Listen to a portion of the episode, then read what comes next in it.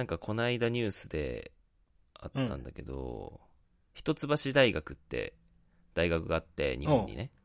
まあ、はい国立の、すごい優秀な大学で、そこの外国人留学生向けの入試で、なんか、はい。まあ、中国籍の、まあ、学生さんが、まあ、カンニングをしたってことで。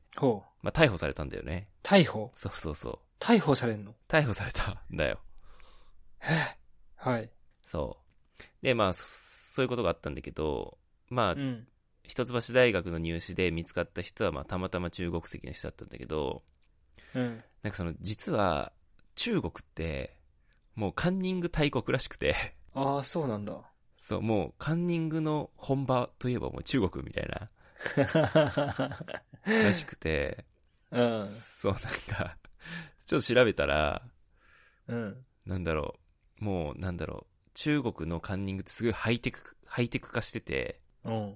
もうね、警察とかも、もう、それこそ普通に逮捕、逮捕者続々出てくるような、警察とかも関与して、大学も、大学側も、そのカンニングができないようにするっていう対策も、もうめちゃくちゃ徹底してて、それでも毎年、カンニングってもう、なんだろう、どんどん高度化しているっていうか、新しい、えそう、ガジェットみたいなのがでどんどん出てくるみたいな感じで、いたちごっこみたいになってんだけど、そう。で、なんかその、6月って。中国ってすごく、なんだろう、まあピリピリしたムードがあって、それなんてかっていうと、まあ全国の統一試験っていうのがあって、まあ大学入試の、まあ統一試験はい。が6月にあるんだって。6月6日と7日の2日間に分かれて、うんうん。まあ全国で共通のテストがあるみたいなんだけど、そう、だから、その6月って、まあ中国人から今すごいやっぱ大学に入りたいっていうのが、まあ韓国にちょっと近いところもあるんだけど、もう受験戦争みたいなのが中国でもかなりあるらしくて、その全国統一試験がある6月っていうのはもう本当になんだろう、受験生からしたら、ね、これからのこう人生の運命が決まるみたいな、うんそういうところがあるから、すごいその、ピリピリしたムードなんだけど、ものすごいその、毎年、まあ、カンニングしてでも多分、いい大学に入りたいっていう人が多分多いんだろうね、中国は。うん。そう。それこそ、何？いわゆるカンニングペーパーみたいな、うん。ものだったりとか、まあ、受験生の替え玉？替え玉受験？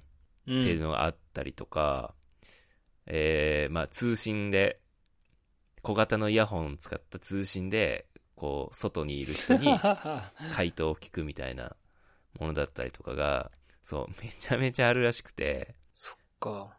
だからなんか今、取り締まりも凄まじい対策が、うんをしてて、うん。なんか今回政府がやった対策ってね、えーうんカンニングググッズを販売してる業者の取り締まりで、66社を摘発。そんなにあんのって感じじゃない？カンニンググッズ販売してる業者は、そう。66社摘発しました。あと、電波測定車っていうのを、うん。延べ231台、電波測定機器っていうのを1037台導入して、こう無線でこう、なんだろう、やり取りをしてないかっていうのを調べ、調べる。すごいね。だけ警察とかも、その大学近くに、試験場の近くに、なんかその怪しい車がないかとかっていうのも、み、なんか、こうパトロールして回るみたいな。で、えー替え玉受験を、まあ、阻止するために、えーまあ、顔写真のチェックっていうのはもちろんそうなんだけど、うん。あの、顔認証 AI を使ってチェックを導入した。なんかね、すごいな。中国はすごい、個人を特定するところはすごい徹底してて、もともと。なんか身分証明書に、まあ、顔写真があるのはもちろんそうなんだけど、指紋の認証もあるらしくて、へえ。だからその替え玉受験させないために指紋での認証っていうのもやったみ、やったっていうふうに書いてあるね。試験会場で。すごいね。そう。で、携帯電話の通し通信を遮断するうん。通信抑止装置を26,153台導入したって書いてあって。すごっ。やばくない？どんだけやってんだみんな。そうそう。あと金属探知機を使って、もうだからさ、あれだよね。やばいね。あの、空港の保安検査場みたいな、そうだよね。そのレベル？えそれより厳しくないか？みたいな。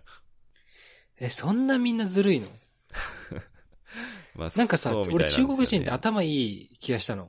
気がしたっていうか、普通に頭いい人頭多いいいと、イメージなのうん、頭いいと思う。頭いいじゃ。うんん。絶対勉強したらいけそうなのにさ、そうそうそう。なんか、そっちに力入れちゃってるよね。カンニングに。そっちに入れちゃってんだよねい。や、そう、面白いのが、面白いって言ったらあれだけど、うん。まあ、消しゴム型の液晶、え消しゴムになんか白黒の液晶画面がついてて、そこに答えが表示されるっていうのとか、メガネすのフレーム。の部分に通信機器がついてて、外部とやり取りできるとか、だなんかさ、カンニングするための技術でさ、そう。なんかテクノロジー向上するみたいなところいや、そうなのあよりそうだね。そうなのよ。で、でも、それが逆に、なんか、まあ、構想してるってわけじゃないけど、カンニングをする高い技術がこう新しく生まれてくる。で、それを阻止するっていう技術にもまた力を入れるっていうところで、だからすごいテクノロジーが中国ってすごい進歩してるっていうのが、まあ一個あるんだよね。カンニングのおかげかカンもしれない、ニングのおかげで、そうそうそ すごいね。う。うん。だから、小型液晶が生まれちゃったり、そう。小型通信機器が生まれたり。そう、あのね、超小型イヤホンっていうのが、そのカンニング用であって、うん。米粒と同じ大きさなんだって。やばくない？それさ、耳入ったら出てこなくなる。いや、気をつけないと出てこないよね。いや、でも本当 もうね、スパイ、スパイ映画と一緒。マジでス。パイだやねっ。てることが、そうなの。なんかさ、中国の映画で見たことあんの？うん。あの、カンニングを、まあ、貧乏なんだけど、うん、あの、めっちゃ頭いい子が、いろんな子たちの入試を受けるみたいな。ああ、はいはいはい。中国の映画だったう。ーん、なるほどね。うん。そうなん、そういうバックグラウンドがあんだね。そうなんですよ。でも、やっぱうん、取り締まりも、うーんと、徹底しようとはしてるんだけど、まあ、毎年こう、うん抜け道が、まあ、あって、結局こうんう、。なんていうの？まあ、カンニングで摘発される子供がたくさんいるんだけど、うん。なんか、面白いなと思ったのが、直近だと2021年の入試で、えー数学の試験中に問題の一部がネットに流出したと。ほ要は、多分その、カンニングをしした生徒は、学生は、う。うん。その試験を、まあ、なんだろう、問題を写真で撮ったのか、まあ実際に文章で打ったのか、ちょっとそれはわかんないけど、外部に、えーネットに流出して、そう、その答えを聞くっていうことをしようとしたんだけど、うん。でも、当日は電子機器の持ち持ち込みも禁止されてるし、電波もさっき言ったように、遮断する装置うん。うんとかで遮断されてるはずなのに、なんでそれをすり抜けたんだっていうのね。まあ警察は調査したんだけど、うん。その、受験生はね、手に持った薄いカーディガンにうん。小型のスマホを隠して持ち込んだと。で、うん。試験会場が遮断してたのって 4G 回線だったんだって。で、5G には、うわ、やばいね。5G には未対応だったから、5G でやばいね。外に繋いだっていう、なんか、すごいね。頑張る、超情報頑張る戦じゃんなって。いう、そうそうそう。いやもうさ、だってそれってさ、4G しか遮断してないっていう情報があった上でやったことでしょ？いやなんかもうさす、ごいね。ハッカーじゃんみたいな。うん。レベルが絶対違うとこに力、費やした方がいいよ。そうそうそう。いやでも本当にでも、警察とかも、うん。なんだろう、躍起になってさ、やってるぐらいだから、もう本当社会問題なんだろうなって思ってるんだけど。なんかさ、そうん、そん、そんな厳重なセキュリティでさ、うん、それでもね、カンニングできた子はさ、うん。もはやなんか、ひ CIA とかに引っ張りたいよね。確かにね。なんか違う才能ありそうだよね。あるよね。うん。まあね。あそうそう。でも、なんかそういう、なんだろう。まあさっき話したように中国ってそういう不正、不正のためー。のうん。デジタル技術ってすごい成長してるけど、一方でその不正を撲滅するための技術もどんどん開発されてるし実装されてると。うん。で、なんか、このカンニングだけじゃなくて、やっぱり大学、いい大学に入ると多分就職に有利とか、まあ、せ出世に有利なんだろうね、中国でも。まあ当たり前だけど。だから、その、卒業証書を偽造したりとかっていうのも、ああ。あとはその、英語のし資格試験とかの合格証明みたいな、うんうんうん。そういうものも、まあ、偽造されちゃうんだ売けど、ね。そうそう、今は、その紙の証明書を偽造するだけだとすぐ、なんだろう、コピーできちゃうから、うんその卒業証書とか、資格試験の合格証書にも、なんかネットでし確認できるようなシステムを導入し始めてて、最近だとブロックチェーンをそこに活用する動きが中国では広まってると。おそう。で中国って暗号通貨って禁止されてんだって。ーうんうんうん。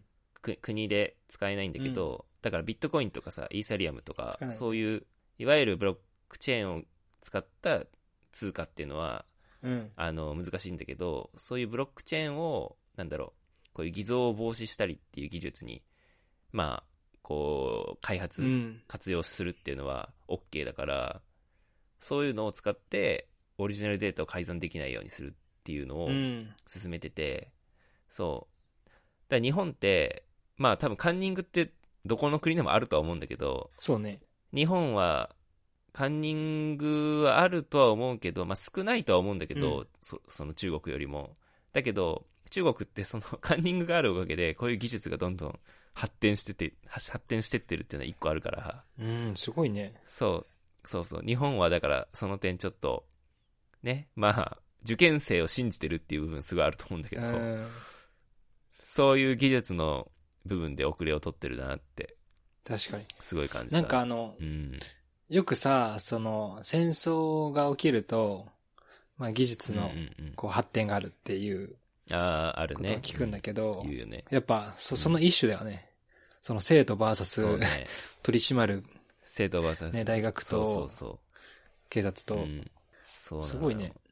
でもな、なんかさ、もう、笑っちゃうんだけどさ、うんなんか、中国の、なんだ、入試のカンニング対策でね、うん 対策のために、校庭で試験したっていうのが2015年ってあったらしくて、なんか校庭にテーブル、机並べて、えそこでみんな受験してんだよ。なんかその写真を見て、これやばいなと思ってさ、なんか、そこまですると思ってさ、でも、ねね、そこまでするんだろうなと思ってさ。そうしたら多分生徒たちは雨を降らす技術を身につけるかもしれない。確かに。やばいですやばいですね。さすがですわ。